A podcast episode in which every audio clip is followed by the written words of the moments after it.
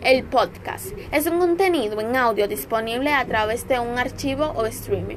La ventaja del podcast es que es un formato bajo demanda. El usuario lo escucha cuando desea hacerlo. Puede oírse en diversos dispositivos y esto ha ayudado a aumentar su popularidad. Ya que sabemos más o menos qué es un podcast, pasaremos a decir cómo hice la actividad que elegí, que fue la número 3.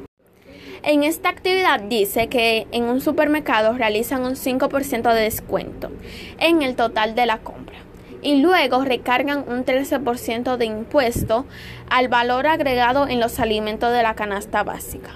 En otros supermercados recargan el impuesto y posteriormente realizan el 5% de descuento. Y me preguntan, ¿a qué supermercado me conviene ir y por qué? Conviene ir a los dos porque en ambos el cliente está pagando el impuesto y en los dos le aplican el 5%.